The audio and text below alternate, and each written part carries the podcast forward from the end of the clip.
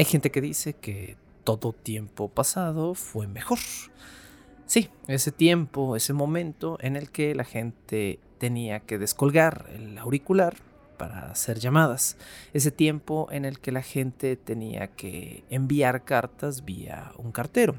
Esos momentos en los que el lechero te llevaba a la puerta de tu casa la leche y a veces también algunos otros tipos de fluidos, no sé.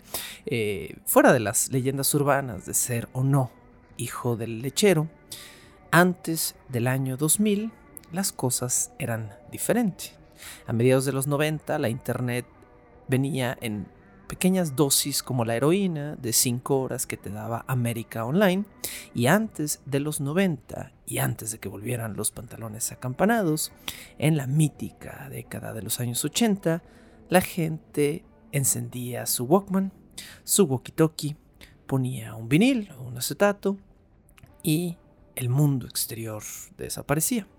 Esta era la realidad para la gente que, claro, tenía el dinero para tener un Walkman cuando Sony lo sacó y era uno de los productos más caros del mercado, pero también uno de los más deseados.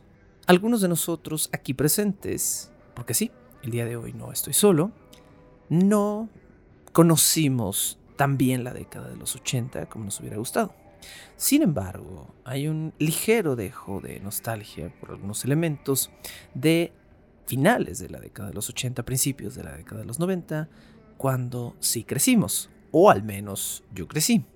Para bien o para mal, me encuentro con un par de personas más jóvenes que yo, que probablemente no recuerdan absolutamente nada de los 80 porque todavía no eran un plan, ni siquiera en eh, los planes o no planes de sus padres. Estamos aquí para platicar de cosas extrañas y no, no me refiero a en general para platicar de cosas extrañas, sino para hablar más específicamente de Stranger Things, la popular serie de televisión que por los pasados cinco años todo el planeta ha estado viendo. Es o no una de las mejores series de televisión del momento, hay otras series que la rebasan por mucho, te gusta, no te gusta, y más encima, es una buena serie de televisión para decir que sí o que no, tendremos múltiples perspectivas. Y esta perspectiva la comparto con, sí, lo escucharon bien, el mismísimo Asael SG y la señorita Anabel Casillas. ¿Cómo están chicos? Hola, ¿cómo están? Qué gusto tener la oportunidad de acompañarlos en una aventura más. La verdad es que los hemos extrañado todo este tiempo y hablando justo de esa nostalgia, y pues estamos aquí para compartirlo sobre también nuestros propios tiempos pasados y estos tiempos presentes en los que hemos visto Stranger Things, como bien has mencionado. Yo soy Anabel Casillas, en Twitter, arroba dime chascona, y qué gusto acompañarlos. Yo, efectivamente, brother, yo todavía ni siquiera existía en los ochentas. Sí, me queda claro. Hacerles G servidor y amigo, qué gusto estar en tu foro una vez más, Sergio. Eh, pues no es mi foro, es nuestro foro el día de hoy. Vamos a, platicar a gusto, relajado, eh, sobre Stranger Things. A ver, pero, pero ¿por qué? De entrada, eso es lo que quiero saber.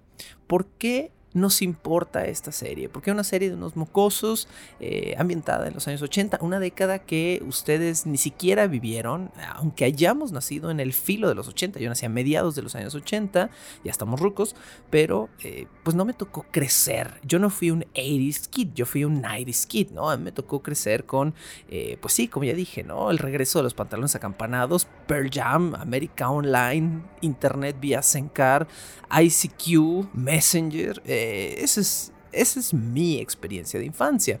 Sin embargo, esta es una serie que le está hablando a una generación todavía un poco más vieja, pero no resuena particularmente con ellos. Resuena con nuestra generación, con la generación millennial, digamos, no es particularmente resonante con boomers, que sería la generación hacia arriba, ni con X, que sería también una generación hacia arriba. Eh, pero muy por el contrario, sí, sí resuena con la generación Z.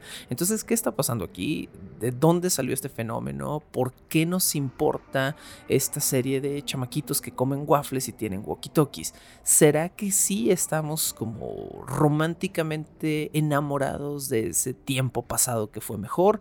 o simplemente nos entretiene, nos parece simple y como nadie se muere y todo es rosa y todo está bien, eh, entonces pues no hay problema.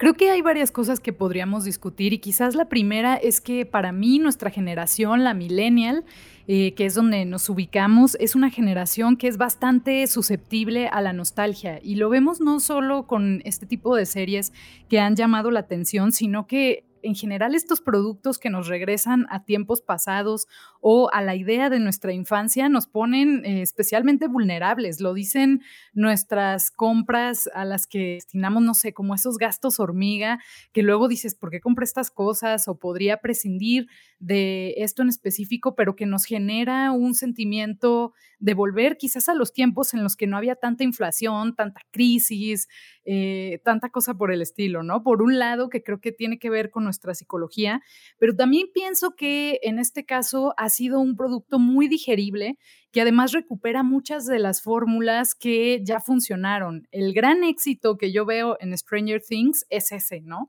Quizás para muchas personas son completamente novedosas, pero yo encuentro cosas que ya vi en otros lados y entiendo, por ejemplo, esto que decía Stephen King de que a él le parecía una excelente serie y que todo el mundo debería verla, pues cómo no te va a parecer excelente si gran parte de lo que estamos viendo ahí pues fue lo que ya vimos eh, contigo. Es como mirarte en el espejo y decir, ah, qué, qué persona tan guapa, pues, ajá, ¿no? Claro, sí. Yo estoy de acuerdo con eso. Es Stephen King cromándose a sí mismo. Sí, totalmente.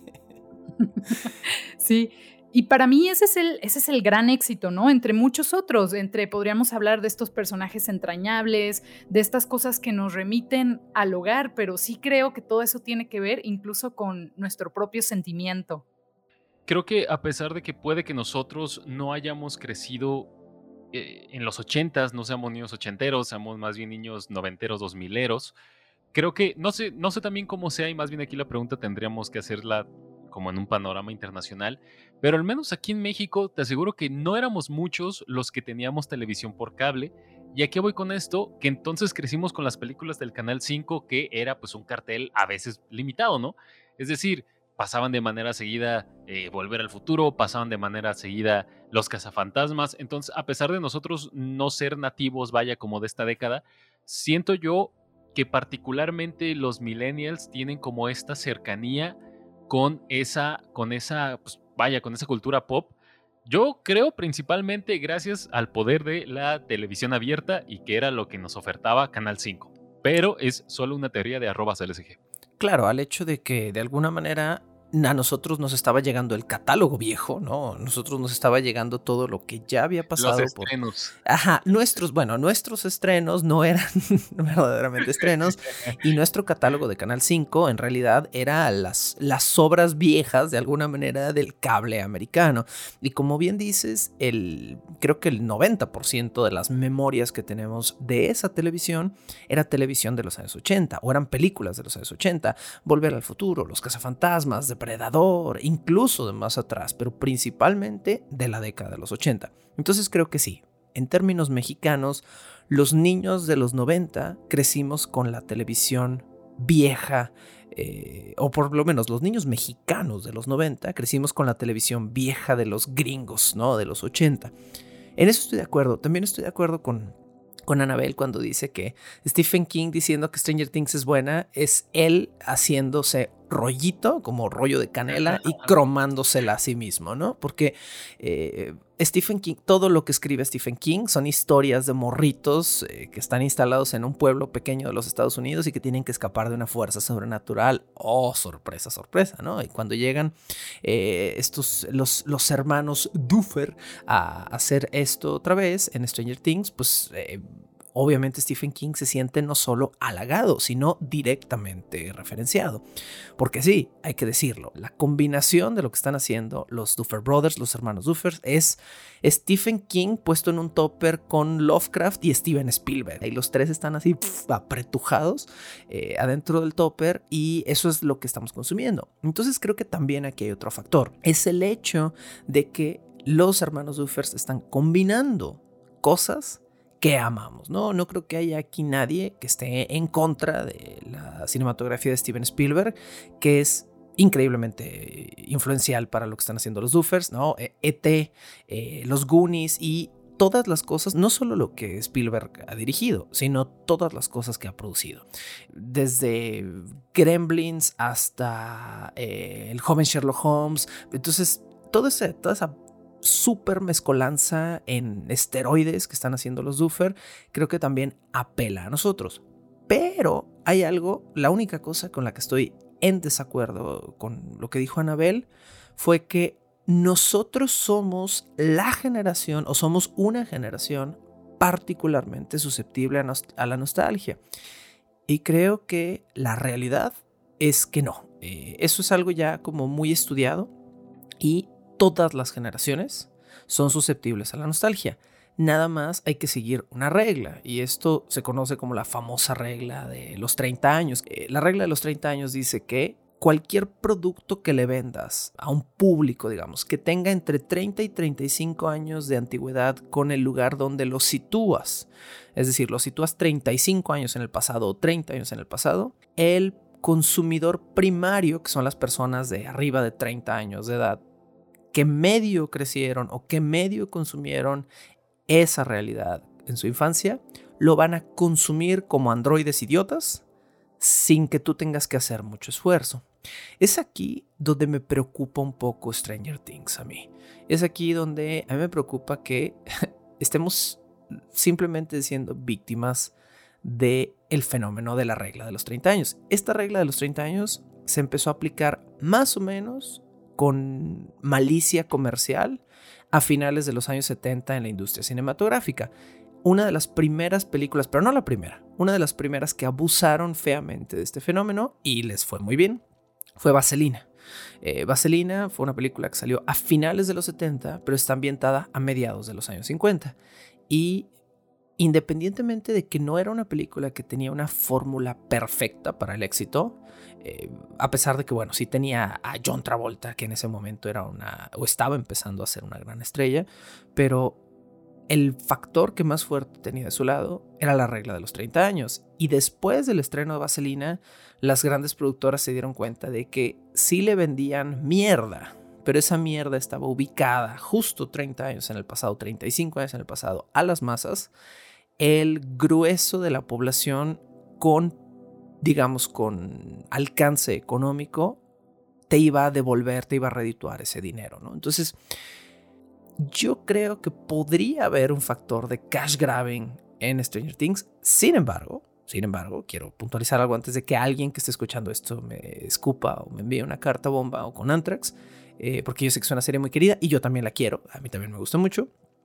Sin embargo, creo que no es todo. Eh, creo que los hermanos Duffer también hicieron un muy buen producto, no perfecto, yo creo que saldrán algunos eh, comentarios al respecto, pero a mí no me parece que sea perfecto. A mí me parece que tiene una muy, muy, muy, muy buena temporada, dos más o menos y una bien, ¿no? O sea, una excelente, una bien y dos más o menos temporadas, ¿no? Entonces, me parece que tampoco es una serie perfecta, pero también a veces temo que sea parte de un simple fenómeno cultural, vamos a decirlo así.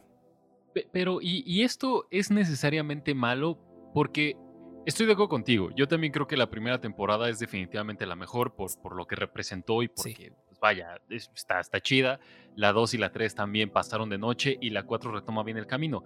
A lo que voy es que, al final de cuentas, yo lo veo así. Esta es una, esta es una serie para pasársela chido.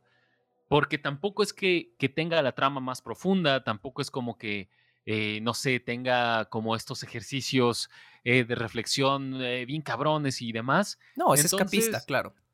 Exactamente. Y al final creo que, creo que si ya nos ponemos este, como estudiantes del poderosísimo Cook, pues todo al final de cuentas está hecho para el consumo, ¿no?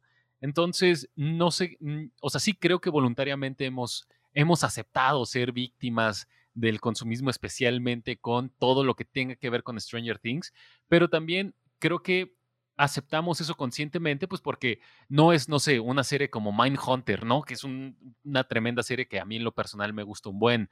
O, y que también está ambientada como, en los 70s, 80, pero bueno. Sí, sí, sí, sí, pero, pero lo que voy es que tiene, bueno, tal vez viéndolo rápidamente como temas más complejos, ¿no? si, lo, si lo llevamos como, como, a, un, como a un punto de, de, películas, eh, no sé, puede también. Ojo, aquí queremos decir que todos, a todos nos gusta Stranger Things, pero ya sé que hay banda que luego se pone la camiseta muy en exceso. Es como si de pronto quisieras comparar, no sé, eh, alguna película de, eh, por ejemplo, vamos poniéndolo un poco igual. Es como si quisieras comparar a Los Cazafantasmas, que es una película pues chida para pasar el rato y cotorrear, con Everything, Everywhere, All at Once, ¿no? Que seguramente la viste, Sergio. Sí, o sea, sí, sí. No, no tienen nada que ver. Una es como para pasarte la chida y otra es para que salgas cuestionándote si debiste estudiar mercadotecnia, ¿no? Eh, bueno, tengo que decir hay una cosa. Uno, yo no salí pensando en estudiar mercadotecnia al final de Everywhere All At Once. No, digo, estás replanteando de tu vida, ¿no? Este, a lo mejor sí, eh, pero, ¿sabes? No sé, eh, encuentro, encuentro como muy curiosa la comparación que hiciste entre Cazafantasmas y, y Everything Everywhere All At Once, porque eh, ahorita digo, pues rozando el tema también, esta peli que anda muy sonada, pero también ha sido muy polarizante, ¿no? Y me parece fascinante el fenómeno de Daniels, eh, que son estos dos directores que hacen la película, porque son dos directores que ellos abiertamente lo único que quieren es hacer películas entretenidas. Entonces tienes a dos directores que igual que los Duffer, son dos chavitos que crecieron en los 80, que tienen un chingo de referentes cinematográficos y que nomás querían divertirse. Y sus dos películas son películas que son bobas y escapistas si no las piensas demasiado. Pero esta última tiene un filo más filosófico sobre ah, qué hago con mi vida y cómo trato a mi familia y a mi hija. Y en realidad quiero vivir.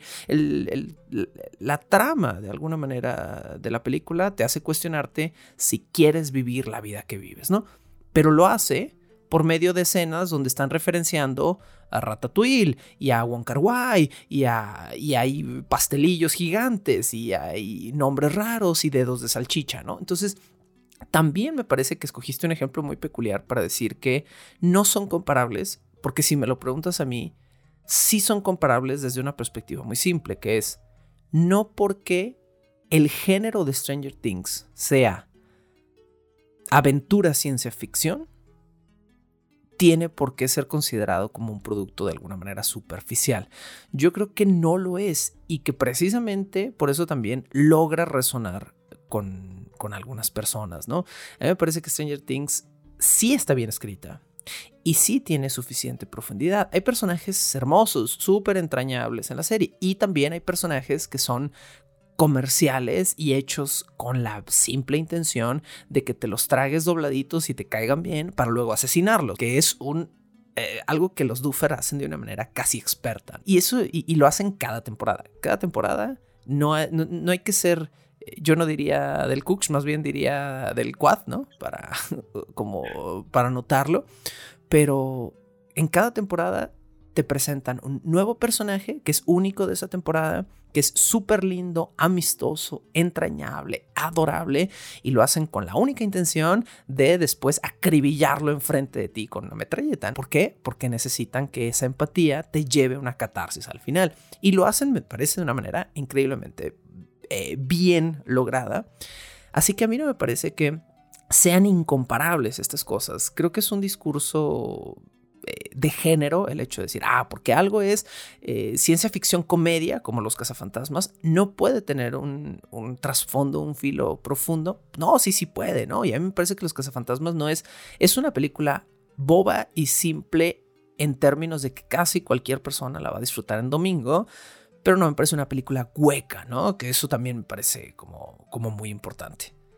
No, y, no quiero decir que, que, la, que las, ya sea series, películas o lo que sea, que sean como hechas para desconectar un rato el cerebro y pasártela chido, no quiero decir que no estén bien escritas. Me, parece que justamente ahí está el valor, ¿no? Que puedas escribir algo ligero, pero bien.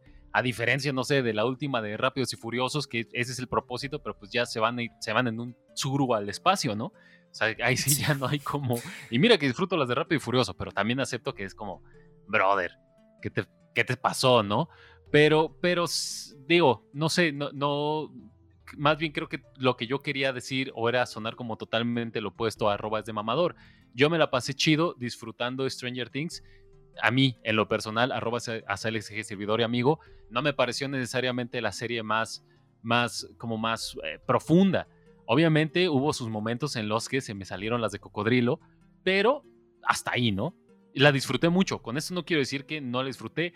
Yo siento, digo, no sé si nos estamos adelantando como a los tópicos, que es momento de dejarla ir. O sea, tenemos ya una última temporada que espero de verdad sí sea ya la última, porque ya, este, ya, ya no estoy sintiendo como tan el mismo engagement. Yo esperaba que se acabara en la 4, ¿eh? lo más profundo de mi corazón, yo, yo realmente lo quería. No, de nuevo, como bien dices, no porque fuera una mala serie, sino porque eh, creo en los arcos.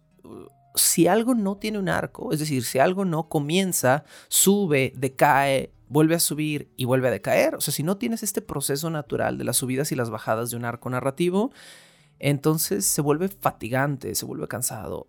Creo que no soy el único aquí que está ya harto de spin-offs de Star Wars o de series de Marvel basadas en series de Marvel, basadas en películas de Marvel que a su vez están basadas en cómics de Marvel. Eh, ya estamos un poquito fatigados de que las cosas no tengan fin y de que las cosas se continúen eternamente. A razón de lo que dice Asael, tengo una pregunta para ustedes dos. Igual, eh, a ver si Anabel me la puede contestar primero. ¿Es Stranger Things la mejor serie que has visto en un buen rato o es, es tu favorita? Es decir, esta pregunta es para ambos, pero bueno, va primero para Anabel. Eh, ¿Es tu favorita o es muy importante para ti en este momento? ¿O tienes otra, pero si la tienes, es una serie que no está ambientada en los 80 o los 90? Esa es una pregunta muy interesante porque casi todas las series que estamos consumiendo ahorita eh, Mindhunter, Better Call Saul, todo está ambientado en otra época. Entonces es, eh, quiero saber, quiero chismear. Creo que no sería mi favorita por muchas razones, pero hace rato estaban discutiendo sobre la profundidad y me quedé pensando que muchas veces uno no está esperando un producto con demasiada profundidad pero a mí en lo personal lo que me ofreció Stranger Things fue una especie de exaltación del sentido épico, ¿no? Y entonces puedes ver a todos estos eh, chavitos que no tienen quizá los recursos necesarios para vencer al gran monstruo, o sea, un poco como esta cosa de David contra Goliat, con los que te sientes identificada, particularmente eh, yo pensaba sobre el personaje de Eddie, que, lo estás mencionando un poco entre estos personajes que existen solo para después dejarnos eh, sin ellos. En este punto pienso que eh, esta idea de alguien que tiene un arco como que siempre es el personaje imposibilitado, que te repite que él no puede hacer las cosas y de pronto lo ves triunfar, es como algo con lo que muchas personas eh, pudieran sentirse eh, relacionadas. Si a mí me preguntas, bueno, ¿qué serie te gusta más que estuvo ambientada como en los ochentas? Yo votaría definitivamente por Dark, por ejemplo, eh, que toma algo muy similar y este sentido de la nostalgia, pero que se vuelve, es así como completamente filosófica o a lo mejor más profunda y que va como al interior de quizás las constelaciones familiares. A mí personalmente me gusta más. Sin embargo, creo que no es igualmente digerible. Esta serie lo que hace y lo que cumple es que pues pone personajes que son eh, más fantasía, que además me hacen recordar cosas que sí me gustaron de los ochentas, pero que además no sé, creo que em, hace poco me apareció una publicidad en internet sobre una masterclass con los Duffer Brothers eh, que se llama Cómo crear un monstruo, algo así le pusieron, cómo crear un éxito monstruoso. Y yo me preguntaba si ellos alguna vez planearon este éxito monstruoso. Lo que yo creo que pasó fue que ellos apostaban por esta tendencia de regresar a los ochentas y la, la melancolía y lo que hemos hablado, que si bien tienes razón que cada generación eh, la puede sentir. Creo que nosotros ahora somos esos de poder adquisitivo, no tanto, pero que bueno, ya podemos comprar cosas eh, como en Amazon y demás que antes quizás eh, no podíamos, ¿no? Hace 10 años o que no teníamos esa posibilidad y que sin embargo yo creo que este éxito se sale incluso de sus propias manos. Creo que cada temporada la han ido haciendo un poco como en el aire. Esto es lo que yo pienso, ¿no? Quizás, quizás para nada, ¿no? pero como que decían, ah, mira, esto de pronto se vuelve la gallina de los huevos de oro de Netflix y obtienen más presupuesto y dicen, bueno, esto es lo que va a pasar con nuestros personajes ahora y de repente en la cuarta temporada hablamos de capítulos de 30 millones de dólares, eh, hablamos incluso de capítulos que duran eh, más de dos horas y que nos tienen ahí viéndolos, ¿no? Y que son tendencias que a mi juicio pues me parecen interesantes y que habla de un producto que no sé qué piensen ustedes, yo sí creo que se le salió de control a su propio creador y que ahora en esta temporada están eh, sentados, espero, con muchos otros escritores diciendo, bueno, ya la libramos, sí logramos cerrar con la primera temporada un poco, que a mí se me hacía difícil, pero ¿qué más, no? ¿Cómo vas a salir con dignidad? Que yo también creo que ya es momento de ponerle un fin, aunque sí pienso que esta escena de los hermanitos de su, bueno, no son hermanitos, o no sé si eran hermanitos de Susi, creo que no todos, eh, creo que es una pequeña pista a, ah, por aquí va a ser su nueva salida eh, hacia las nuevas generaciones, ¿no? Pero de nuevo, esa es solo mi teoría. Sí y no en cuanto a cómo, cómo se metieron los, los Duffers a este cagadero. Eh, en realidad los Duffers estaban tratando de hacer cine. Ellos no querían hacer televisión. Ellos no querían ir directo a streaming. Ellos admiraban muchísimo nuevamente a Spielberg y a, David Lynch y a eh, eh, todo este movimiento ochentero específicamente. Pero, y aquí hay algo muy curioso, fuera de sus influencias ochenteras, eh, Lovecraft Wes Craven, bueno, Lovecraft no es ochentero, pero pegó mucho, empezó a pegar muy fuerte nuevamente en los años 80 del siglo XX, John Carpenter, eh, etcétera, etcétera. Fuera de esas influencias, los Duffers eran super fucking fans de el Chamalayan, o sea, de M. Night Shyamalan, ¿no? Eh, eran super fans de Sexto Sentido y Señales y todas estas películas que abrieron como la nueva ciencia ficción del nuevo milenio. Shyamalan, aunque hoy en día estemos un poquito fatigados también de él y de su sempiterno giro final. Eh, ah, bueno, ya sabemos que es una película de Shyamalan, ya sabemos que va a tener una amada al final, pero Shyamalan a principios de los 2000 estaba haciendo unas cosas muy chingonas, por lo menos sexto sentido. Y si me lo preguntan a mis señales, eh, son dos muy sólidas películas. Y los, los eran súper fans de Shyamalan. Entonces cuando los Duffers empiezan a escribir como en 2013-14, los güeyes lo que querían hacer era la siguiente película tipo Shyamalan. Querían hacer una ciencia ficción, pero con muchos giros y como muy arriesgada y como llena de cosas así como uh, muy misteriosas y muy impresionantes. Y, y no le salió. La verdad es que no le salió. Eh, eh, pichearon un proyecto cinematográfico, nadie se los quiso producir. Los mandaron un ratito al huevo, pero su misma como admiración eh, por Shyamalan le sirvió. Shyamalan se enteró de ellos y Shyamalan dijo, ah, mira, están estos dos morrillos que quieren empezar a hacer cine y me admiran.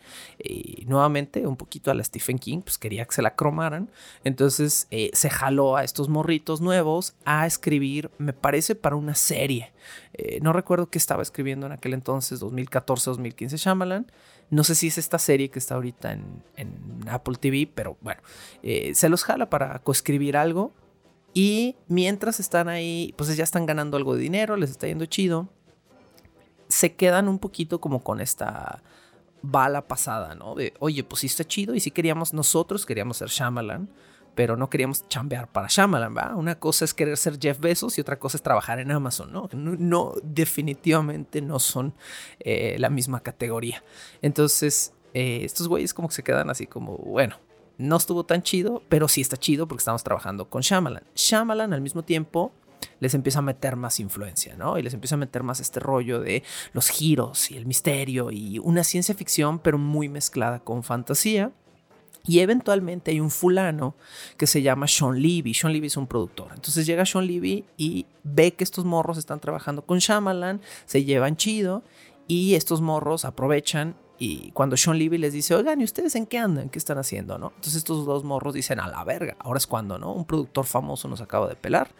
Y ahí es donde está nuestra entrada. Y le entregan a Sean Levy, le hacen un pichecito, no, es decir, le, le platican un proyecto y le hacen un, un, este, un machote, pues, un, un, este, como una especie de dummy de 20, 25 páginas y le dicen, a ver, aquí está nuestra idea, queremos hacer esta película. Y Sean Levy les dice, sí, pero yo estoy trabajando con cable, yo estoy trabajando con streaming, a mí no me interesa una película, me interesa una serie. Y los Duffers estaban ya un poquito cagados de madre, por otra razón. Como hemos platicado muchas veces, eh, no sé, cuando hablamos de Superman y cosas así, el primer pitch de una buena idea, todo mundo piensa que es una pendejada, ¿no? Eh, que esto abona muy padre a, a esta idea del no te rindas con tus pendejadas, porque me parece que los Duffer pasaron por 15 a 20 productoras con la idea de Stranger Things y todo mundo los mandó a freír espárragos, ¿no? Y todo el mundo les dijo, ah, qué pendejada, qué babosada. Tan es así que una, una productora antes de, encontrar a Sean Levy, eh, les dijeron que sí se las aceptaban, pero que se las aceptaban la serie o la película, lo que fuera, siempre y cuando no tuviera morritos en su centro. Nos caga que sean morritos. ¿Quién va a empatizar con estos pinches morritos? No, la generación Z no quiere esto. Los morros ahorita no quieren esto. ¿Por qué vamos a poner morritos en una serie en los años 80 si realmente no le vamos a vender estos, este producto a morritos?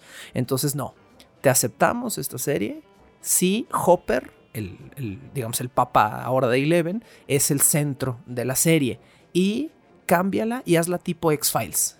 Que sea como investigación paranormal y que sea un detective investigando cosas paranormales y la chingada.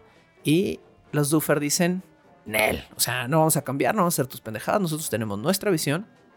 Finalmente llega este, este güey, el famoso Sean Levy, y les dice, a ver, ok, yo sí me la jalo, sin albur, pero me la jalo para Netflix. Y pues estos güeyes de repente vieron signos de dólares y su intención de hacer cine desapareció mágicamente, ¿verdad? Eh, que pues no me parece mal, ¿no? O sea, me parece un excelente compromiso cuando tú quieres hacer un proyecto que no te cases obsesivamente con una plataforma o con un medio y que si alguien te ofrece hacerlo en otra plataforma o en otro medio, pues también está chingón, ¿no? Entonces, bueno, finalmente en 2014, 2015 llega esta serie a Netflix con un contrato de una temporada, ¿no? A ver, ahí está, pero una temporadita, 8 o 10 episodios. También estos morros son nuevos, no les vamos a soltar toda la lana del mundo. Episodios mucho más baratos. Creo que Anabel mencionaste algo así como los últimos creo que costaron como 30, 40 millones, ¿no? Sí, efectivamente. Y bueno, al principio obviamente esto no era así, ¿no? Al principio era, a ver, toma tú un milloncito, dos milloncitos, a lo mejor tres, cuatro, pero, pero no, esto va a ser muy barato. Y obviamente eso, eso lo vemos en el presupuesto de la serie. Los efectos de la temporada 1 son feos, se ven verdaderamente feos, sobre todo si tienes una tele 4K, se ven feitos, ¿no? Se ven de baja calidad y son pocos. El Demogorgon aparece en, no sé, 10 minutos en pantalla, 8, 5 minutos en pantalla en toda la temporada, repartidos.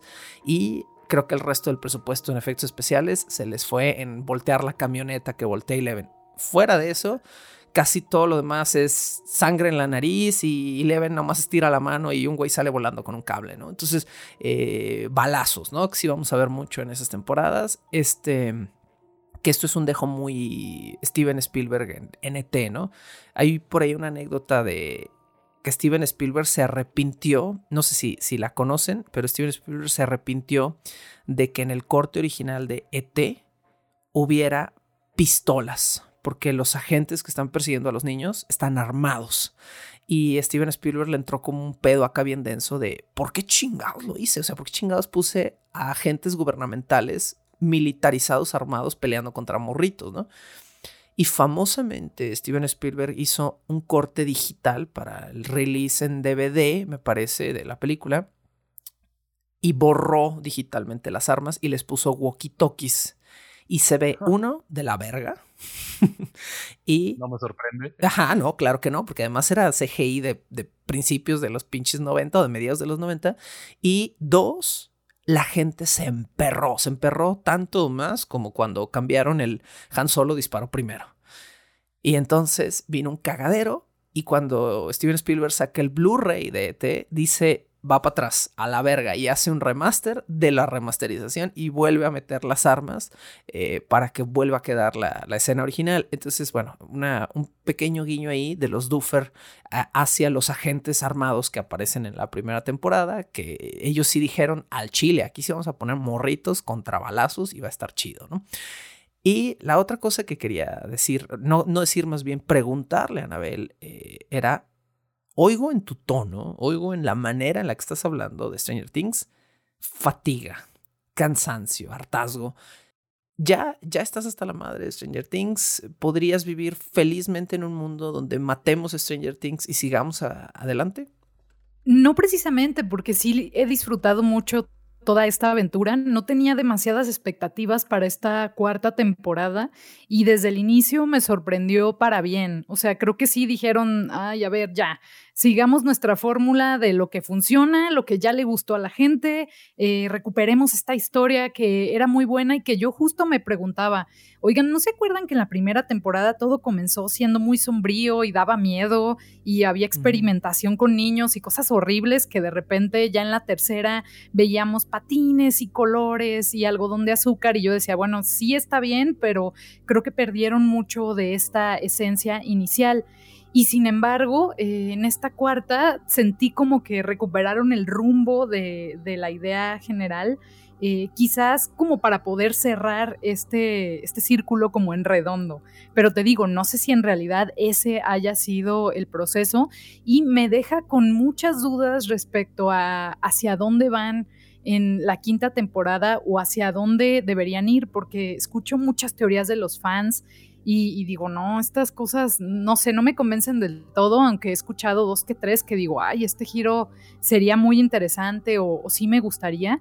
Más bien, eh, creo que está justo en el momento que o hace la salida épica o se queda en la gran expectativa que nunca pasó, como le ha ocurrido a muchos productos exitosos en algún momento. Pero cansancio no es, no, no, no. ¿No? Estoy, estoy bien con los resultados. O sea, te da miedo el efecto Game of Thrones, pues. O sea, te da miedo que sea otro, otro Game of Thrones donde vamos chido, vamos chido, vamos chido, y luego se despedorra todo al final. Eh, no sé, bueno, yo estoy un poquito en contra de pensar que una mala temporada mata una buena. Es decir, obviamente si te chinga el arco, ¿no? O sea, como que si dices, a ver, eh, si esto cierra mal, entonces pues ya no tengo toda una buena historia. Y si se lamenta. Pero, por ejemplo, si Stranger Things tuviera una buena temporada y tres malas, que no es el caso, yo igual seguiría feliz con esa buena temporada, ¿me entiendes? O sea, de alguna manera, para mí, la primera temporada de Stranger Things la puedes ver como un producto standalone y es la historia ET. Eh, la primera temporada es ET, tal cual. Un grupo de morritos encuentran una criatura sobrenatural uno de estos morritos acoge a la criatura sobrenatural dentro de su casa, le hace una casita de campaña, igual que T, se la presenta a su grupo de hermanos o amigos, el grupo de hermanos o amigos al principio rechaza a la criatura, como igual que como T, la cuestionan, después se encariñan con ella, llegan agentes del gobierno, eh, tratan de atrapar a la criatura y los protagonistas se dan cuenta de que no pueden mantener a la criatura, tienen que sacrificar el apego que tienen con ella para dejarla ir. Y Mike tiene que sacrificar el apego que tiene con Eleven y Elliot con ET. Y entonces llega un punto donde Elliot le dice bye bye y se va a la verga en su nave espacial. Y Eleven le dice adiós Mike y explota la chingada. Y no sé cómo chingados, pero como palomita aparece en el, en el patas para arriba, ¿no? El más allá. Y ST. Entonces tiene el feeling de ET y para mí es un arco completo y cierra de la misma manera que ET. Y yo puedo vivir feliz con ET existiendo, ¿no? Sin que tenga una secuela. Que por cierto, dato curioso, ET tiene una fucking secuela en novela y es un poquito extraña y aterradora, ¿no? Creo que ya la hemos mencionado por ahí antes, pero eh, si la quieren buscar, eh, me parece que se llama ET en el planeta verde, ET in, the Green Planet, o a una madre así súper rara. El peor nombre del mundo. Es terrible, la, búscala, la portada es espantosa además, y bueno, el contenido de la novela es todavía peor, ¿no? Porque eh, les recuerdo que, sigo, lo hemos mencionado antes, lo mencionamos alguna vez en punto 5, pero eh, la ET está como, regresa como a un planeta y se comunica como a distancia con Elliot, pero toda la, novela está como cachondo con la mamá de Elliot. Está bien rara, está bien, o sea, no sé quién escribió la secuela, pero bueno. Eh, entonces a mí de alguna manera ya la existencia de las primeras, por ejemplo, dos temporadas, pues no me afecta, no me lastima que venga una mala temporada. Y de alguna manera me pasa un poco lo mismo con, con Game of Thrones. Game of Thrones me gusta de la primera a la cuarta temporada y me vale huevo todo el resto y ya ni, me meto con las últimas, ¿no? Eh, así que de alguna manera yo no, yo no siento que sea justo o yo no siento que sea sano, a lo mejor para la bilis humana, eh, frustrarse porque, ah, no, la quinta temporada de Stranger Things es mala y por lo tanto jodieron mi arco y por lo tanto mis personajes han muerto para siempre y todo vale verga es horrible. La mitad de los personajes de Stranger Things en esta cuarta temporada son basura. Y no quiero sonar mal, de nuevo, me gusta Stranger Things, me encantó la cuarta temporada. Creo que eh, después de la primera, la cuarta es la más sólida, honestamente, sí lo creo. Aunque yo soy muy fan de la segunda, sé que es la odiada, sé que es la apestada del grupo. A mí sí me gustó, yo no la odio. Ah, qué bueno, me da, mucho gusto saber que no estoy solo, eh, pero a mí me fascina, o sea, me fascina Billy. Me fascina Billy, me fascina tener un villano humano horrible. Pero Billy sale en la tercera. No, Billy sale desde la 2. Ah. Billy sale desde la pues en la 2, el primer capítulo de la 2 llegan Max y Billy al pueblo.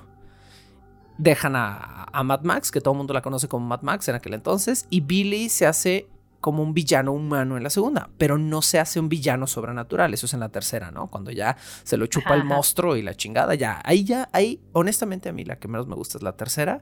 Eh, creo que si buscamos los referentes de las temporadas, es cuando más vamos a caer en cuenta de por qué son lo que son, ¿no? La primera ST, no estoy muy seguro que chingado sea la segunda, eh, pero la tercera se siente más como Sixteen Candles, ¿no? De John Hughes, o sea, se siente así como eh, más como, como tú dices, Anabel, ¿no? Como coloritos y romance y noviazgo y todo, más, más me enamoré de maniquí, Sixteen Candles, Breakfast Club, ¿no? Que creo que son los referentes más fuertes de ahí.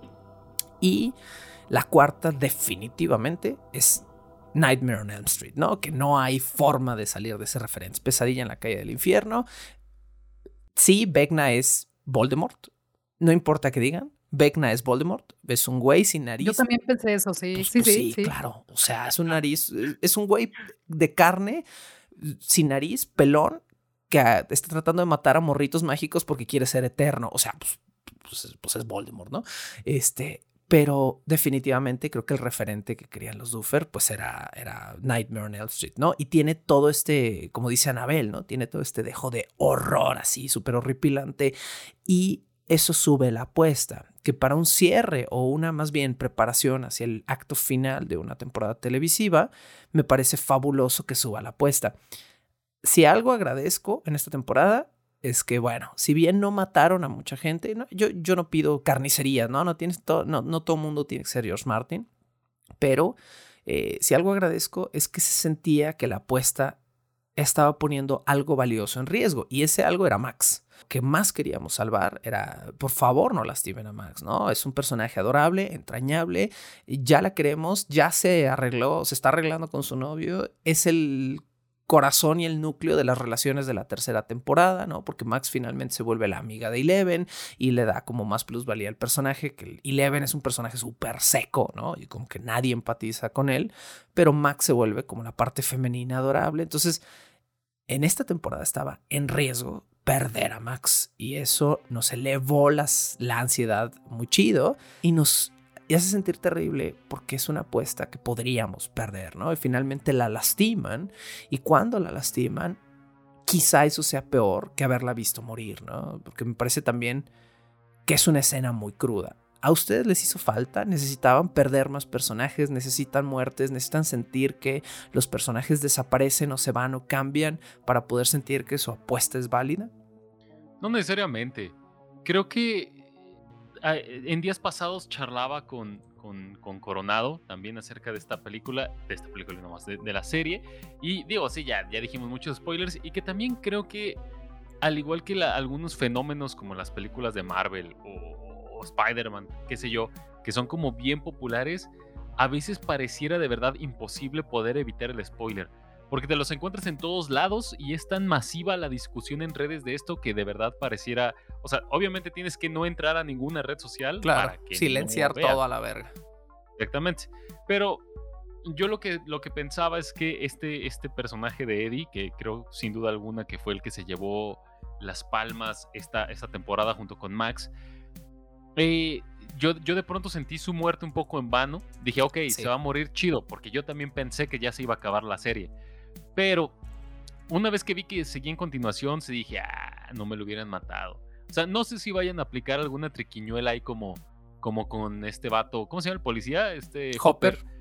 Que, ajá, que de repente vimos todos que explotó y de repente está en Rusia. no, no sé si vayan a aplicar algo igual. Pero Alejandro tenía un punto, ¿no? Que si lo dejaban vivo esta temporada, situándonos en un pensamiento de personas ochenteras y en un pueblo como Hawkins, que parece estar como muy influenciado por una religión, eh, Eddie nunca hubiera podido estar tranquilo porque obviamente el cuento de una figura demoníaca sobrenatural no hubiera sido, eh, pues, no, no, no lo hubieran creído, ¿no? Que también aquí es donde yo también tengo un poco otro punto en contra de esta temporada, acerca de este terremoto que abre y divide Hawkins en cuatro. Del terremoto están saliendo cosas, hay una especie de garras sobrenaturales o, o- o ramas ahí este, medio demoníacas. Y, y a- y parece que no hay mayor problema más que lo, lo meramente catastrófico. Es decir, hay preocupación pues, por la gente y porque las casas se abrieron y demás. Pero también situándonos en, un 80, en unos 80 donde, y en donde también hacen mucho énfasis desde la primera temporada, está como eh, toda la tensión de la Guerra Fría y todo lo raro parece ser como cosa de los, de los soviéticos, el hecho de que aparezcan cosas así de la Tierra a nadie parece preocuparle. La. Inclusive los papás de Mike que están ahí como muy tranquilos comiendo, desayunando cereal y viendo la tele. Ah, mi hijo desapareció ocho días, hubo un terremoto. Ah, qué bueno que ya volviste, hijo. Bueno, pásale. Y sobre todo, y sobre todo, deja tú eso. Hoy por hoy que puedo, puedo decir rápidamente que podemos tener más acceso a información y estamos o hemos visto más cosas sobrenaturales y desmentido muchas otras. Si el día de hoy se abriera la Tierra y salieran ese tipo de cosas de la misma, imagínate tú cómo estaría la gente. Y de nuevo, situándonos en Estados Unidos, que es un país sumamente paranoico, el hecho de que salgan estas cosas todas raras de la Tierra parece a nadie más incomodarle. Y nadie habla de eso. Entonces, eso también fue como una.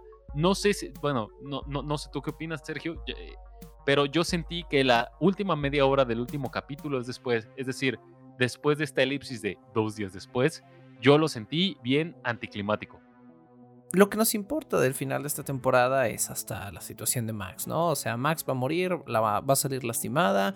¿Qué va a pasar? Ah, la lastimaron horriblemente. Fucking shit, quedó en coma. Y luego viene este, este como especie de epílogo.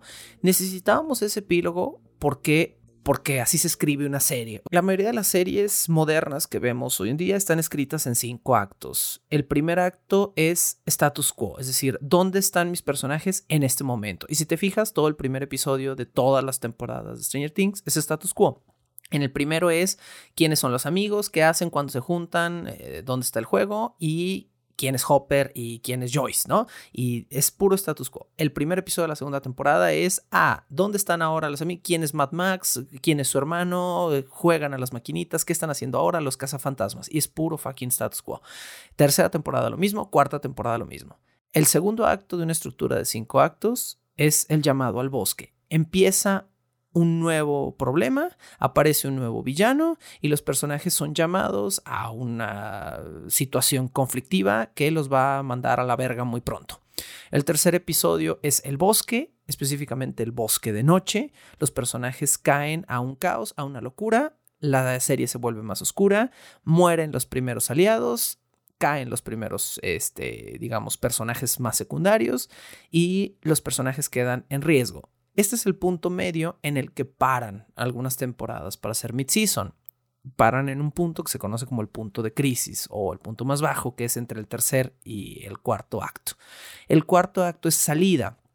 Ya hicimos una daga que le hizo daño al malo, ya logramos arreglar ciertas cosas, pero se presenta un nuevo conflicto. El malo contraataca. No vamos a poder salir de la noche del bosque a menos que un aliado o una fuerza más grande recupere valor y entre al final del cuarto acto como fuerza de balance. En muchas series aparece un aliado misterioso. En esta serie aparece, en esta temporada, por ejemplo, es Eleven recuperando sus poderes, ¿no? Y finalmente necesitamos un quinto acto. Y el quinto acto dice que tenemos que brincar el clímax, o sea, ya sucedió el clímax al final del acto 4 y tenemos que restablecer status quo. ¿Por qué? Porque vamos a tener que continuar. Y como nos vemos narrativamente forzados a tener que continuar, no le podemos dar un cierre abrupto, no le podemos dar un cierre sin sentir o sin que la gente sienta que la mayoría de las líneas narrativas llegaron a un punto donde podemos volver a partir en la siguiente temporada. Entonces, más que nada, sí es un sobrante, pero es un sobrante porque nos hemos desacostumbrado horriblemente a las estructuras de cinco actos. Desde mediados de los años 80, la estructura de tres actos impera el hecho de pensar que la estructura de tres actos es aristotélica es un error. Se conoce como estructura aristotélica porque Aristóteles la menciona en su poética, pero Aristóteles le, le zurraba escribir en tres actos. Él pensaba que siete actos era la forma perfecta de escribir. Entonces, de alguna manera, desde, desde mm, Robert McKee en los años 80, que es un guionista muy popular, mandaron a la verga estas estructuras y nos acostumbramos a algo, específicamente Hitchcock eh, nos acostumbró mucho a algo que es, ya no hay quinto acto. Hay cuatro o hay tres cuando mucho, y de preferencia tres, y si acabas en el clímax más chido. Entonces el cine moderno y mucha de la televisión moderna, pero casi solo el cine, porque la televisión es raro que esté escrita de esta manera, termina climáticamente. Terminas justo en el cliffhanger o terminas justo en el momento álgido o pasa el clímax y no necesitas ver status quo de nuevo. Pero Stranger Things a mí me parece que está estructurado en cinco actos y que es por eso que tenemos todo este fucking sobrante o se siente de alguna manera como un sobrante al final. Ahora, de lo que mencionas, a él tengo yo dos quejas bien cabronas. Una, sí, tengo dos pinches quejas. Y de nuevo, creo que ninguno de nosotros tenía la intención de que este fuera un programa para hablar mal de Stranger Things, pero lo hemos hecho de alguna manera, aunque a todos nos gustó. Eh, pero tengo dos enormes quejas de lo que dijiste, Cel. Uno, el casting de Eddie Monson. No tengo ningún problema con Joseph Quinn. Me parece que es un actor fabuloso, entrañable, lindísimo. Eh, además, es un actor británico que fue perfectamente capaz de quitar el acento, ¿no? Y de sonar como un chavito gringo, rolero, metalero de los años 80 en Estados Unidos. Fabuloso. Pero ¿por qué chingados la persona que haya hecho el casting casteó a un güey de 30 años? 30 años tiene el cabrón. O sea, 30, 29, 30 años me parece que tiene. Nació en 1993. ¿Quién chingados en el casting dijo, sí, vamos a castear a un güey pelón de 30 años para hacer este morrito de 17 no sé, se supone, se supone, dice el wiki, que su personaje tiene 20 años y que está quedado, ¿no? O sea, que es este morrito que lleva como 3 años no pudiendo graduarse, que lo dicen en los primeros episodios. Pero aún así me parece que si Stranger Things de por sí ya nos está causando un conflicto con la edad aparente de los personajes. O sea, nos cuesta muchísimo seguir creyendo que eh, Sadie Sink y que todos estos actores tengan la edad que tienen, porque cada vez los vemos más adultos. Eh, yo no sé en qué momento pasó, pero en algún momento Millie Bobby Brown pasó de tener 14 a tener 39. En algún momento así rebasó en edad a los hermanos Duffer, viajó en el tiempo a través de un hoyo negro y de repente ves sus fotografías de prensa y dices, ah, cabrón, ¿cómo voy a tragarme la ficción de que esta morrita es una morrita de 17 años que vive con su papá y no tiene poderes y no habla, eh, porque ese es el status quo de esta temporada, cuando la, acabo de ver una fotografía de ella en una gala eh, vestida como Kim Kardashian, ¿no? Y dices, es muy extraño, ¿no? Es muy extraño. Entonces tengo serios problemas con la persona que hace el casting. Obviamente no de los morritos, porque a ellos los castearon de chiquitos y bueno, tienen que continuar. Pero sí quien esté haciendo el casting nuevo, fabuloso Joseph Quinn maravilloso, entrañable, pero terrible elección de edad. Esa es una de mis dos quejas. Y la otra es, ¿a ah, qué cagante es el efecto del falso cliffhanger con, con Hopper? Hopper debería estar fucking muerto. No, no, no, no, no, o sea, no puede ser de otra manera. Eh, esto es un... Ajá, dime, dime. No, nada, eso. Creo, creo que yo, yo digo, no era spoiler que, que Hopper seguía vivo porque desde el tráiler de la cuarta temporada se veía. En los créditos de la tercera se sigue viendo. O sea, te esperas ah, en los créditos y aparece, ¿no? Ajá. Ajá, y, o sea, y se vio claramente justamente al final, en el clímax de la temporada, del final de la temporada 3. O sea, pareciera que el vato, digo, no hay de otra. ¿Cómo te explicas que esa destrucción, que esa explosión, perdón, en la base militar eh, soviética daña cosas y hace explotar a, cientos de kilómetros. Y el, el güey está intacto. Exactamente, resulta que se cayó y además se cae de una altura como de 20 metros y el vato no se muere, ¿sabes? O sea, si no se muere la explosión, lo lógico era que se muriera la caída, pero ni eso. Esto, esto es un fenómeno, yo no sé si los, los Duffer lo quisieron hacer intencional, pero está fuera de su territorio, está fuera de su rango, o sea, no es algo ochentero, no es, no es un homenaje a ninguno de los directores que les gusta, pero en los años, más o menos en los años 40, el cine empieza a ser falsos cliffhangers por una razón. Bueno, en los años 40 no existían los trailers. O sea, si, si tú ibas al cine antes de la película, no te pasaban avances de otra película. Era como inconcebible pensar así como, ah, ¿cómo les vamos a dar cine gratis? ¿no? Eh, entonces, lo que sucedía cuando tú ibas al cine y llegabas temprano en los años 40 es que te pasaban, bueno, en los años 40 había un pequeño problemita sucediendo por ahí, que era la Segunda Guerra Mundial. Y principalmente lo que te pasaban eran noticias, eran clips noticiosos de 8, 10, 15 minutos que te informaba cómo iba la guerra, porque no tenías, no tenías eh, internet, no tenías prensa global y pues te podía llegar un texto en un periódico, pero no era lo mismo a ver fucking imágenes de bombarderos destrozando Inglaterra, ¿no? Era, era mucho más impactante. Entonces, las noticias te pasaban toda esta, esta como introspectiva hacia, hacia la Segunda Guerra Mundial y luego se acabó la guerra. Y de repente los cines dijeron, pues y ahora qué verga, ¿no? O sea, lo único que pasábamos eran clips noticiosos antes de las pelis y la gente caía montones. Y ahora que estamos pasando el western número 36 eh, con John Wayne Yarruco, nadie quiere pinches venir al cine a mediados de los años 50. Entonces, necesitamos idear una nueva manera de que la gente llegue temprano a la sala de cine y se quede y más encima que venga cada semana. Y lo que se les ocurrió a las salas de cine fue hacer unos pequeños cortos que pasaban antes de las películas. Eran cortitos de 5 o 10 minutos, live action, donde un personaje famoso, Superman o el zorro o algún personaje de aventura o de cómic que estuviera que fuera popular, tenía una pequeña aventura al principio de, antes de la película y quedaba en un cliffhanger. Cliffhanger, un, continuará, pero un continuará así como, uh, muy emocionante, ¿no? Sin embargo, muchos de los productores de estos pinches cortitos pedorros, que era como nomás para jalar gente, les valía huevo. Entonces empezaron a hacer falsos cliffhangers. Lo que veías era una semana, veías así al carrito, así, y eran unos güeyes, lo estaban persiguiendo en un carro, y de repente les disparaban y se salían volando del risco, y en ese momento detenían la cinta y salía una sobreimpresión, ¿no? Y decía, eh, ¿podrá el zorro salvarse? Bueno, no sé si era el zorro, ¿ah? porque el zorro no manejaba, pero ¿podrá quien vergas fuera? ¿Podrá fulanito salvarse? Ven la siguiente semana, ¿no?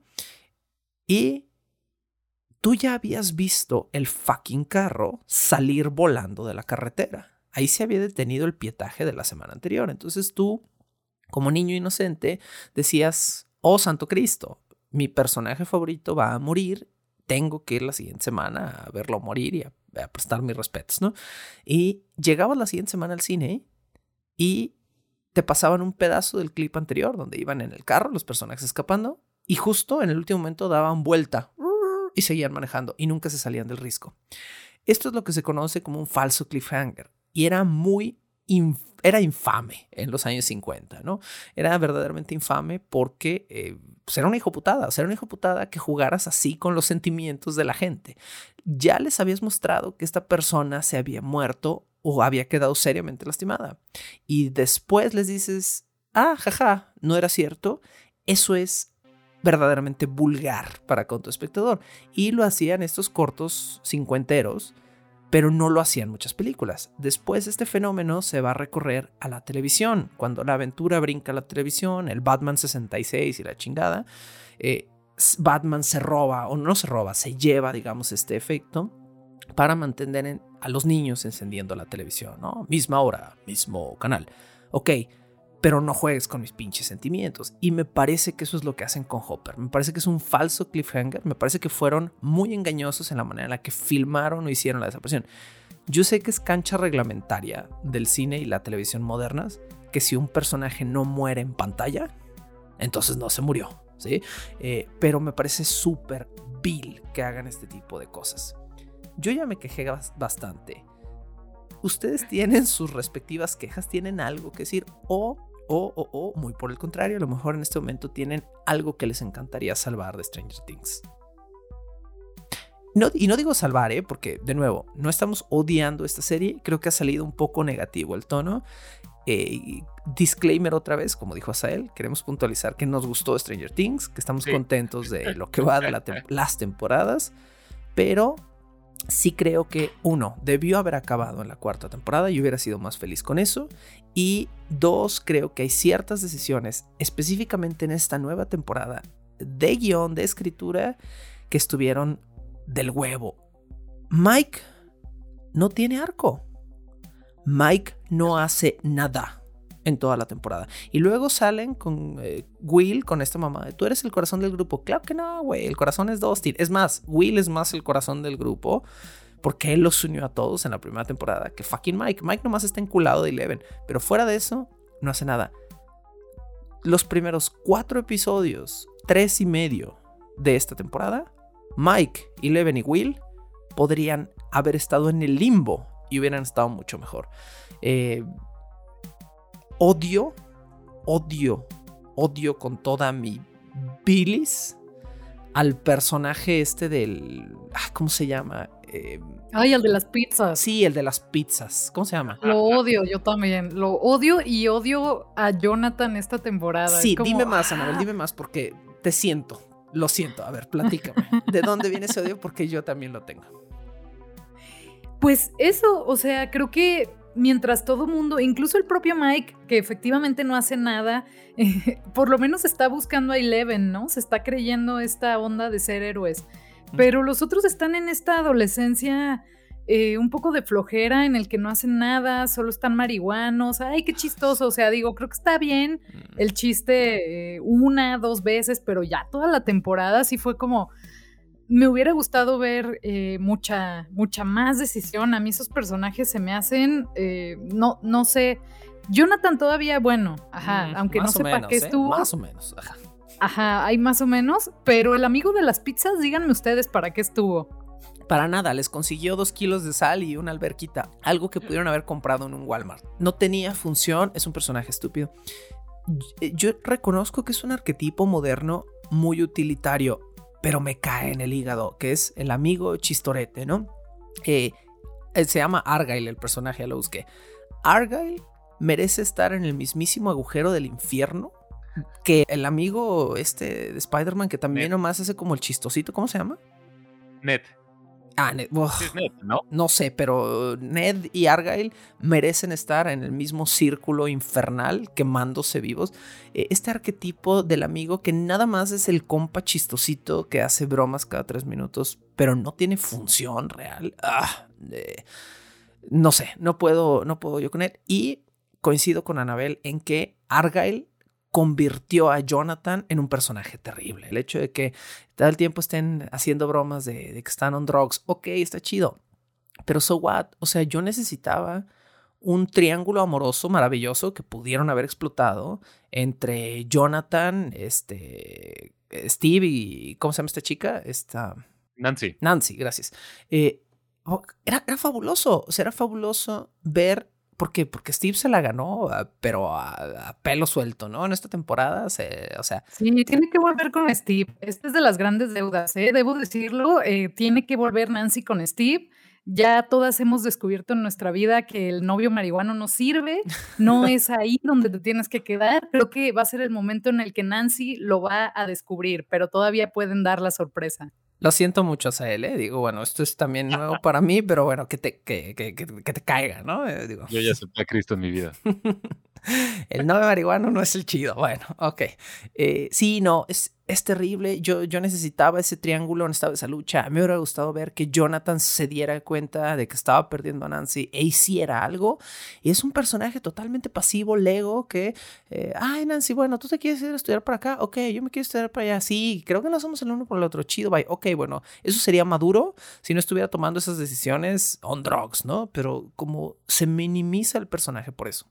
Otro, otro problema argumental terrible que yo tuve con esta temporada fue eh, pues lo siento, pero todo Hopper, Joyce eh, y los rusos, o sea, por mucho que queríamos ver al güey de Game of Thrones y se volvió muy entrañable y todo, literalmente son güeyes que están saliendo de prisión, entrando a prisión, saliendo de prisión, entrando a prisión, saliendo Y lo hacen como seis veces, verga, durante toda la temporada y llega un punto donde dices, güey, ok, pero ya, lo mismo que las bromas de la mota, ya, o sea, ya lo vimos, ya nos fatigó, es innecesario y honestamente me parece que lo que hicieron fue absurdo. Oh, los niños están en Hawkins peleando contra un monstruo. ¿No crees? Ajá, ¿no? ¿no? crees que sea como si, si aquí matamos al Demogorgon 2.0, ¿crees que les ayudemos? Sí, Hopper, vamos. Y lo hacen todo sin saber qué chingados están haciendo y todo funciona mágicamente por osmosis. Y me parece que eso es encantador desde una perspectiva fantástica, ¿no? Como una aventura infantil con dejos de fantasía.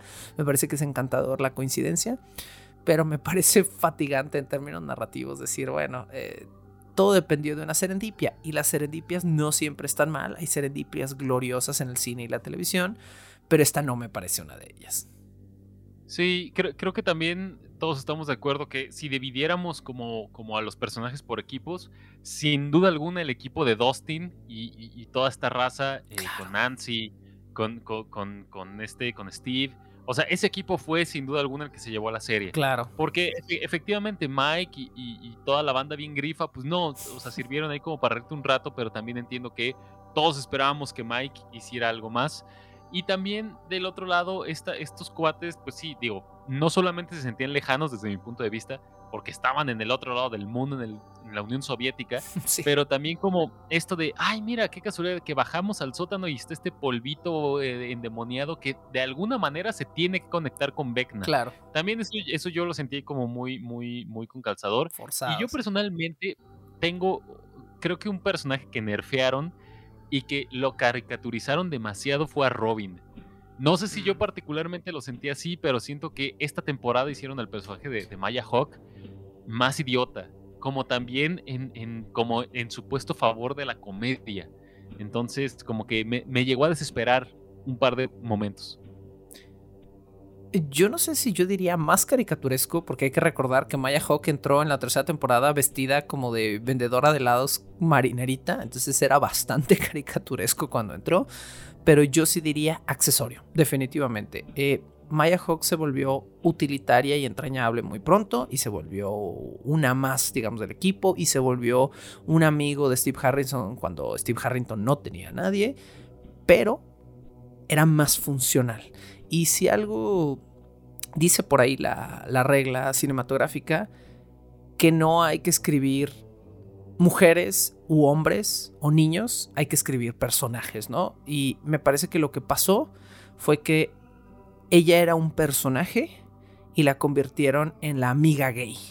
Eh, y ahora es arquetípica y ahora es utilitaria. No porque sea gay, digo, fabuloso de esa parte del personaje, me parece que está bien eh, integrada, me parece que no está sacada del rabo, pero el hecho de que pase de ser un personaje más tridimensional que tiene sus propias ideas, intenciones y anhelos a ser un accesorio que solo funciona como la amiga o la conquista de o la que podría terminar con fulanito personaje famoso, mm, a mí sí me parece terriblemente accesorio.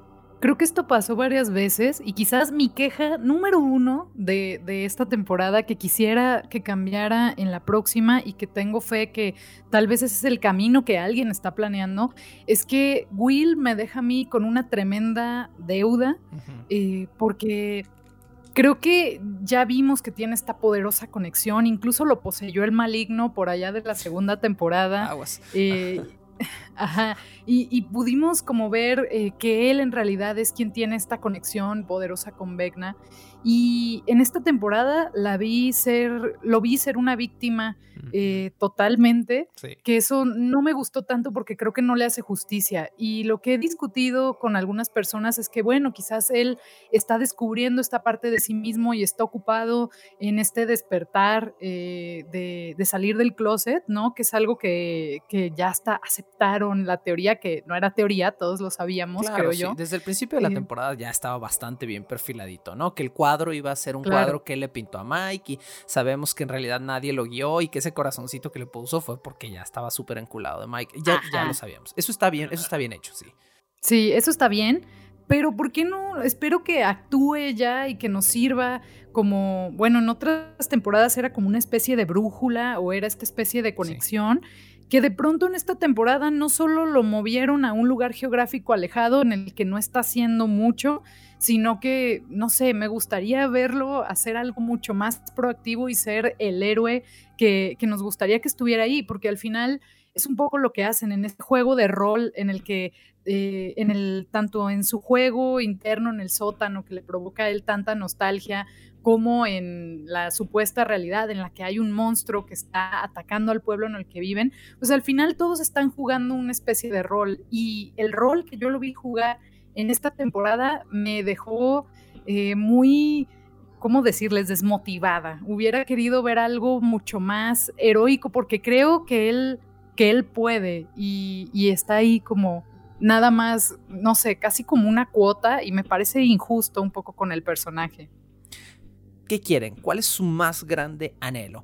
¿Quieren ver a Eleven volar por los aires? ¿Quieren ver morir a Max? ¿Quieren que una pareja termine junta? ¿Quieren que la serie termine con todos muertos? ¿Quieren que Hopper se suicide? ¿Qué quieren? Díganme cuál es su más, espero que no va, pero eh, cuál es su más grande anhelo para la supuesta quinta temporada final de Stranger Things. Em, ¿Qué es lo que queremos? Bueno, pues quizás por un lado esto que te platicaba de, lo de Will, porque creo que un gran acierto ha sido mostrar a los personajes em, no tan planos, ¿no? Lo vimos también con el caso de Henry, que hay gente allá afuera que dice que Henry es súper atractivo y que Vecna es lo mejor que le pasó, no sé por qué, yo tampoco. Eh, sí, de verdad, de verdad, he leído esta gente en redes sociales, lo cual digo, oh, qué enfermo, pero a la vez creo que es porque ven este otro lado de un alma torturada, alguien que quizás no era tan malo, pero que la vida lo llevó ahí, ¿no? Como estas circunstancias de eres bueno, pero no tan bueno, y eres malo, pero no tan malo, eso me gusta mucho. Eh, que me gustaría verlo. O sea, una de las teorías es que Will, por ejemplo, va a ser un villano. Eso me parecería un cambio en la historia muy interesante y muy chido, incluso por su conexión. Eh, pero algo que eh, sí me gustaría ver, creo que se me haría chafa que regresen estos personajes como por cumplir o como por ponerlos en la pantalla otra vez solo porque los queremos. Me gustarían que hubiera finales que hagan esta justicia que en esta temporada sí vi, como en el caso de Papa, que lo odiamos, a nadie le cae bien, pero que al final te dice, bueno, todos tenemos algo de monstruoso, ¿no? Entonces, para mí, esa sería una dirección que podría ser interesante y fuera de lo que hemos visto en estas historias en las que se basaron. Y yo sí quiero, la verdad, que Nancy se quede con Steve. Creo que es eh, una buena idea. Y que tengan seis hijos y vayan en una camionetita y sean felices. Sí, con sus nuggets y que eh, Susie vuelva a cantar, ¿no? Eso, eso me gustó mucho. Sí, que es quizá el momento más recordado y más entrañable de toda la tercera temporada, ¿no? Susie, Susie y Dustin cantando la historia sin fin, bueno, eh, lo amamos aunque está totalmente fuera de lugar, pero es, es muy entrañable, ¿no?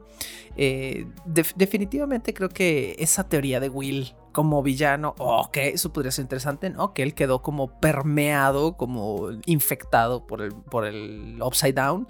Y entonces, bueno, eh, es algo que, no había escuchado, que eh, podría funcionar, que podría estar chido. Eh, quizás sea un giro demasiado violento para las audiencias que no quieren que toquen a sus personajes. Eh, la misma gente que sigue enojada con los cambios que se hicieron en The Last of Us, creo que esa gente mataría a los Duffer con un rifle si convirtieran a Will en un villano, pero para mí definitivamente sería uno de los cambios más interesantes. ¿Asael? Pues mira, principalmente yo, yo lo único que, quisiera es que fuera lo suficientemente buena para no sufrir la quinta temporada. Es decir, a estas alturas de la vida, sea como sea, estoy seguro que todos la vamos a ver, pues porque ya tenemos el compromiso de haber visto cuatro temporadas pasadas, ¿no? Pero lo que también comentaba con varias personas es que neta necesitan hacer como una chamba chida de, de, de guion y todo esto, pues porque en realidad esta temporada pasada tuvimos un momento de clímax en el que cada equipo por su lado estaba viviendo sus, sus, sus batallas, acompañada de esta escena de Master of Puppets, que yo sé que ya está muy choteada en todos lados, pero la, neta es que es una gran escena. Entonces, eh, pues tenemos que ver qué sucede. Yo espero que Eleven eh, se convierta en una especie de Super Saiyajin. Ok, muy bien. Que, logre, o sea, no, no, no literal, no con las greñas eh, doradas y pelos parados, sino que siempre nos han hablado como de este potencial y también se me hace que fue muy fácil de pronto Vegna siendo un cuate que vete tú a saber cuántos años estuvo desarrollando su poder en el Upside Down y que Eleven los acababa de recuperar y estuvieran al mismo nivel. O sea, tiene que haber como una, mm, no sé si muy buena explicación del por qué Eleven es tan especial. Es el poder de la eh, amistad, él igual que Harry Potter se tiene que poner al putazo con, Voldemort. Precisamente, o sea, que, al, que al final de cuentas no resuelvan en eso.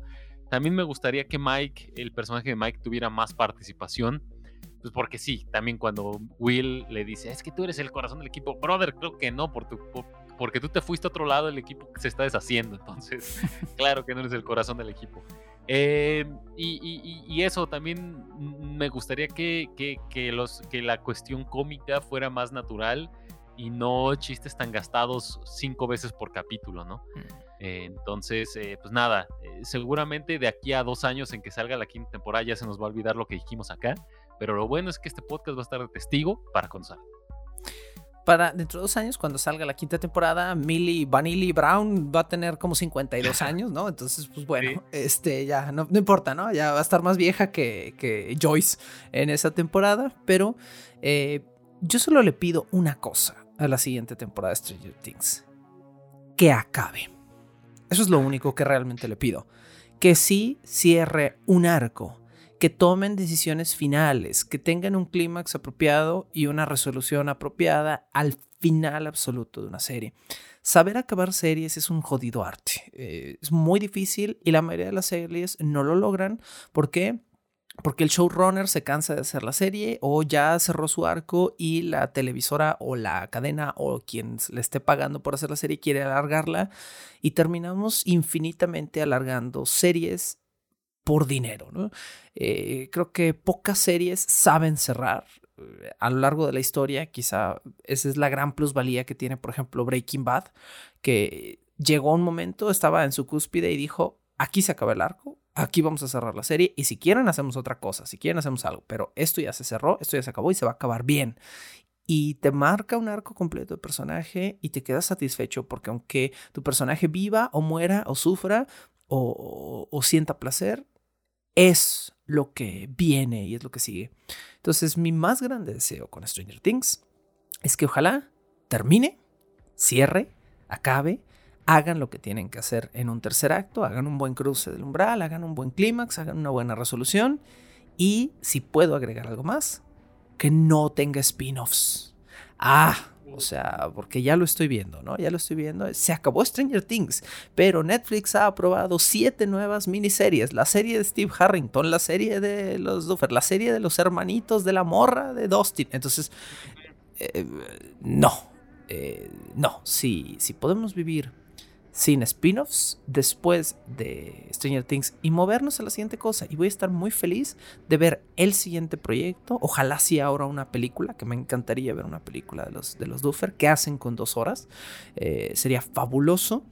Y a lo mejor hasta se vuelven más buenos en ser Shyamalan que el mismísimo Shyamalan, que se ha vuelto muy malo en ser Shyamalan hoy en día. Y con esto ha llegado el momento de darle un cierre a este episodio. Teníamos ganas, porque no, se nos antojó a Asael, a Anabel y a mí juntarnos a platicar un ratito de Stranger Things. Y si ustedes tienen ganas, ojalá lo escuchen. Anabel, Asael, muchísimas gracias. Muchas gracias por esta invitación y gracias a ustedes que nos escucharon. Ojalá sea eh, una de muchas más que tengamos la oportunidad de encontrarnos. Aquí, al igual que, al igual que en Harry Potter, y muy seguramente el final de Stranger Things, también ganó la amistad. Ganó la amistad, pero recuerden, si hay un señor pelón sin nariz que lo sigue por la calle, es el malo. Eh, no tengan dudas y se va a llamar con B, seguramente. Esto fue Bajo el Puente del Troll, también con B, pero la otra B. Y nos escuchamos en la próxima semana con un shot de coffee un poquito diferente. ¿Qué vendrá la siguiente semana? No lo sabemos. Bueno, yo sí lo sé, pero no les voy a decir. Así que escuchen nuevamente Bajo el Puente del Troll. Chao. Algunos de los fondos musicales de este programa pertenecen al paquete 10.000 piezas de música de Media Solutions. Todo el crédito a sus respectivos creadores. La locución, la producción y la música original de este programa son creadas por Sergio Vicencio. Ve a patreon.com diagonal Sergio Vicencio y apoya este podcast para obtener horas de contenido adicional. ¿Quieres comisionar cápsulas, episodios o incluso temporadas completas o comprar contenido digital debajo del puente del troll? Ve a coffee.com diagonal Sergio Vicencio y encárgate de decirme qué hacer. Es coffee, k o ficom diagonal Sergio Vicencio. Búscame como arroba recuadro blanco en Twitter e Instagram o como Sergio Vicencio en YouTube para darme tu opinión sobre este podcast. Bajo el puente del troll.